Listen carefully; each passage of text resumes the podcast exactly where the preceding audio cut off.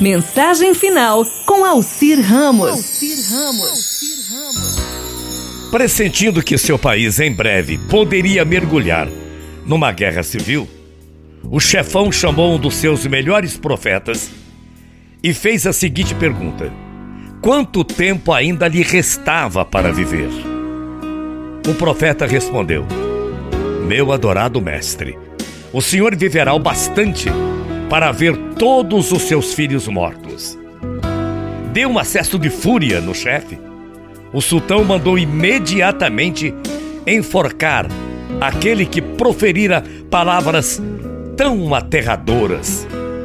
Então, a guerra civil era realmente uma ameaça. Ele ficou desesperado. Chamou o segundo profeta e fez a pergunta: Quanto tempo ainda viverei. Perguntou, procurando saber se ainda seria capaz de controlar uma situação potencialmente explosiva. O segundo profeta respondeu: Senhor, Deus lhe concedeu uma vida tão longa, mas tão longa, que ultrapassará a geração dos seus filhos e chegará à geração dos seus netos. Ele ficou muito agradecido e o sultão mandou recompensá-lo com ouro e prata, como era na época.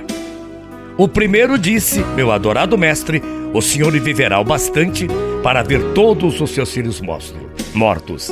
O segundo disse: Deus lhe concedeu uma vida tão longa que ultrapassará a geração dos seus filhos e chegará à geração dos netos. Ao sair do, do palácio, um conselheiro comentou como profeta: Escuta aqui, você disse a mesma coisa que o primeiro profeta. Entretanto, o primeiro foi executado e você recebeu recompensas. Por que será? Tem uma explicação? A resposta foi essa: porque o segredo não está no que você diz, mas na maneira como você diz. Sempre que precisar disparar a flecha da verdade, não esqueça de antes molhar sua ponta num vaso de mel. Sabe por quê?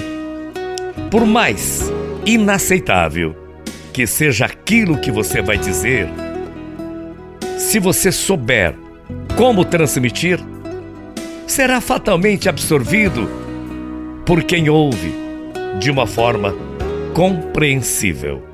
Isto pode ser na vida profissional, na vida familiar, em qualquer circunstância da sua vida. Quando você for repreender alguém, não grite, não abuse da sua autoridade.